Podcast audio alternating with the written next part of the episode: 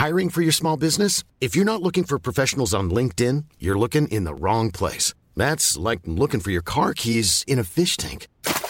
LinkedIn helps you hire professionals you can't find anywhere else, even those who aren't actively searching for a new job but might be open to the perfect role. In a given month, over 70% of LinkedIn users don't even visit other leading job sites. So start looking in the right place. With LinkedIn, you can hire professionals like a professional. Post your free job on linkedin.com slash people today. C'est l'été. On fait une pause sur l'actualité et on vous propose de découvrir ou de redécouvrir une série de podcasts diffusés en 2019. Je suis Michel Varnet, vous écoutez La Story, un podcast des échos, et je passe tout de suite le micro à Solveig Godluc, qui va vous raconter des histoires folles d'héritiers et d'héritières qui ne le sont pas moins.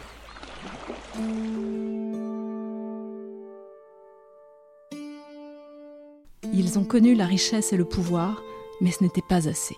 Il leur fallait aussi la folie des grandeurs. Ces fondateurs et ces héritiers de dynasties industrielles, dont le nom est associé à des entreprises mondialement célèbres, ont laissé derrière eux des constructions et des projets gigantesques, le reflet de leurs obsessions, des rêves et des lubies de Nabab.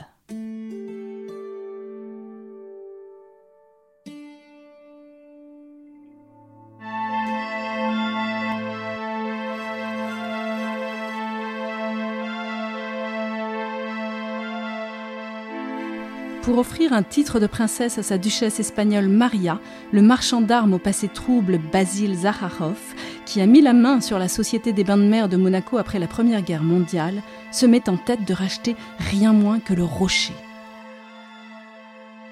Épisode 5 Le rêve princier de Basil Zaharov.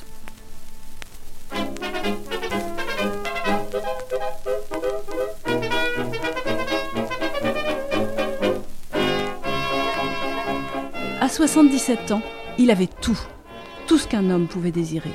Il était riche, on le disait même l'homme le plus riche au monde, puissant, influent. En cette année 1925, cela fait 45 ans que Basil Zaharov sillonne le monde. Il est connu comme le plus grand marchand d'armes de tous les temps. Dans la presse, on le surnomme l'Européen mystérieux. Né en 1849 à Mougla, en Anatolie occidentale, au cœur de l'Empire ottoman, ce grec a commencé sa carrière dans les bas-fonds de Constantinople. Tour à tour gardien de bordel, contrebandier, membre d'un gang de faux pompiers, cet authentique voyou, condamné pour bigamie et usurpation d'identité, est entré un peu par hasard dans le commerce des armes en 1877. Cette année marque le début d'une fabuleuse ascension. Des décennies durant, Basil Zaharov alimente en engin de mort tous les conflits de la planète, de la guerre des bourgs aux guerres balkaniques, en passant par les innombrables affrontements qui, à intervalles réguliers, ensanglantent l'Amérique du Sud. Sans oublier bien sûr le grand carnage de 1914-1918, l'apothéose de sa carrière. Pour développer son juteux commerce, il ne recule devant rien. Il corrompt allègrement ministres et généraux, se sert des femmes pour accéder aux grands de ce monde et devient lui-même un espion et un diplomate occasionnel.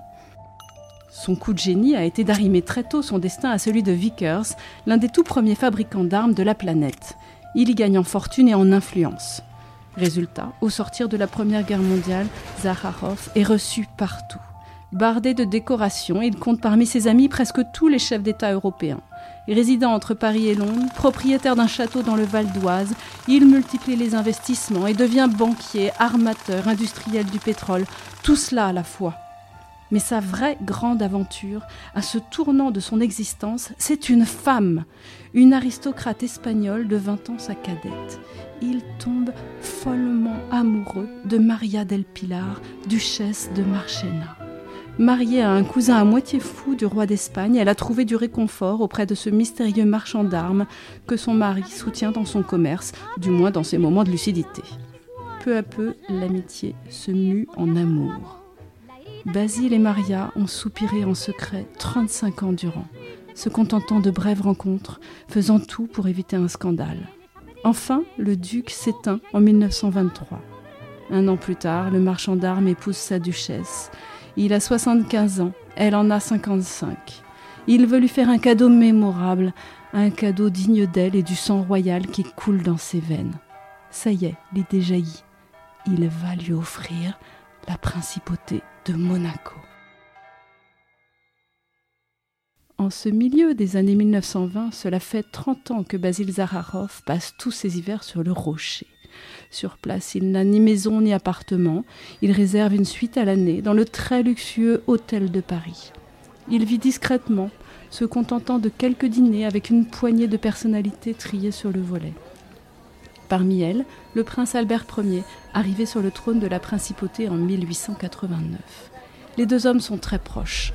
En 1923, Basil Zaharov a même accepté d'aider le prince à se débarrasser de Camille Blanc, le propriétaire de la Société des bains de mer de Monaco, la célèbre SBM, qui gère le casino et plusieurs hôtels de luxe à Monte-Carlo. La SBM, c'est la vache à lait de Monaco, la principale source de revenus de la principauté et du prince lui-même, qui lui emprunte régulièrement de l'argent. C'est d'ailleurs parce que Camille Blanc lui a refusé un nouveau prêt qu'Albert Ier a décidé de le débarquer. En cette année 1923, Zaharov prête sa fortune à la vengeance du prince et profite de l'occasion pour devenir l'actionnaire principal de la SBM. Une belle diversification dans l'industrie du jeu et l'hôtellerie. Sur le rocher, cette ascension fait jaser on reparle de ce sulfureux personnage, de ses origines obscures, de sa puissance et du rôle qu'il joue depuis des années dans les grandes affaires financières et politiques. Fidèle à lui-même, il n'en a cure. Avec la bénédiction d'Albert Ier, il a mis la main sur la pépite de Monaco, devenant ainsi par contre-coup le maître des destinées de la principauté. Pourquoi dès lors ne pas aller plus loin? C'est en 1924, au lendemain de son mariage avec Maria, que Basile mûrit son grand projet, acheter le rocher non pour lui-même, ce qui n'aurait aucun sens, mais pour Maria. De duchesse, elle deviendrait princesse. Une idée complètement loufoque? Pas sûr. Albert Ier est mort en 1922. C'est désormais son fils Louis II qui tient les rênes de la principauté. Diplômé de Saint-Cyr, le nouveau prince a fait toute sa carrière dans l'armée française, pour laquelle il éprouve une véritable passion. Comme son père avant lui, Louis II n'en finit pas de se débattre dans les problèmes financiers. À Monaco, tout le monde sait en outre qu'il n'éprouve aucun intérêt pour les affaires du rocher et qu'il regrette au plus haut point sa vie d'avant, celle des casernes et des états-majors. Dans ces conditions, il pourrait être sensible à une offre de rachat venant de Zaharov, pour peu que celui-ci y mette le prix. Or, l'homme d'affaires est prêt à déposer un très gros chèque sur la table, la plus grande part de sa fortune s'il le faut. Quant à Maria, elle a le profil idéal. Elle est duchesse, a été mariée à un grand d'Espagne et est apparentée à la famille royale d'Espagne. Pour postuler à un titre princier, ce sont des arguments de poids. Formidable projet, d'une audace inouïe. Ce serait le dernier coup de Zaharov, son chef-d'œuvre. Maria à la tête de la principauté, lui-même gérant la SBM, son casino et ses hôtels dont il s'emploierait à démultiplier les revenus tous deux seraient des membres en vue du Gotha international, intégreraient la plus haute société et fréquenteraient tous les grands de ce monde. Marié à une duchesse devenue princesse, il serait prince par procuration, faisant ainsi oublier son tumultueux passé et ouvrant à la fin de sa vie une nouvelle page vierge et immaculée de son prodigieux destin. Le rêve est là, à portée de main. Dans les premiers mois de l'année 1925, sûr de pouvoir obtenir ce qu'il convoite, Zaharov rencontre donc discrètement Louis II à Paris pour lui proposer le marché. La désillusion est cruelle. Le prince soldat, comme on appelle parfois Louis II, refuse en effet catégoriquement de vendre le rocher. S'il regrette la vie militaire, il n'entend pas céder le patrimoine dont il a hérité, surtout à un homme comme Basile, Rien ne dit de toute façon que la France aurait laissé faire une telle opération. Elle exerce une sorte de protectorat sur Monaco depuis la signature du traité franco-monégasque de 1918. Basile est littéralement consterné par le refus du prince. Consterné et furieux. Usant d'une méthode à laquelle il a déjà eu recours par le passé, il engage alors une vaste campagne de presse contre Louis II et la principauté. Durant toute l'année 1925 et une grande partie de l'année 1926, il achète littéralement des articles à charge dans l'Impartial, le mal nommé, un hebdomadaire national qui paraît à Nice. Tout y passe. le journal s'attaque au manque de légitimité du pouvoir.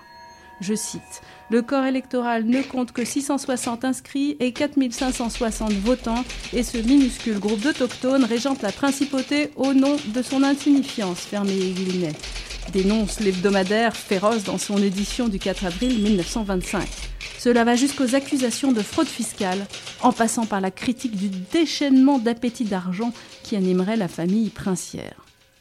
Seule issue, martèle l'impartial, pousser Louis à l'abdication et faire de la principauté une ville libre sous tutelle de la France. Le souverain monégasque n'est pas en reste. Lui aussi s'est assuré des fidélités dans la presse, en l'occurrence au sein de Tout va, le principal journal de Monaco tout acquis aux intérêts de la famille Grimaldi, son rédacteur en chef, Sylvien Fabi, ne fait pas dans la dentelle, multipliant les injures à caractère antisémite, dénonçant tour à tour en Basile Zaharov un métèque de la finance internationale, un vautour né bulgare sous le nom de Zachary Zacharias, juif évidemment, un gros requin à la détestable réputation d'insatiable, dont la SMB, qu'il a accaparé, doit être purgée dès que possible. Entre les deux camps, la lutte est à couteau tiré. Et puis soudain, au début de l'été 1926, tout s'arrête. De part et d'autre, les attaques et les injures cessent aussi subitement qu'elles ont commencé. Car un terrible événement est survenu qui a littéralement ravagé Basil Zaharov. Maria est morte, emportée par la tuberculose, le mal du siècle. Son projet n'a désormais plus aucun sens.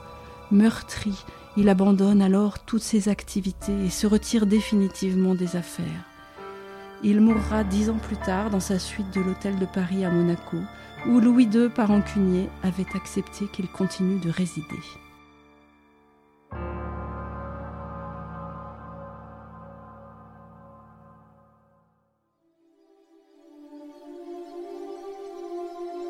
Ce podcast a été produit et réalisé par Jean-Philippe Louis avec la participation de Mathias Arignon, Gabriel Nedelec, Fanny Guillaumard, Corentin Jean et la voix de Solveig Godeluc. N'hésitez pas à écouter tous les épisodes de notre série d'été sur vos plateformes de podcast.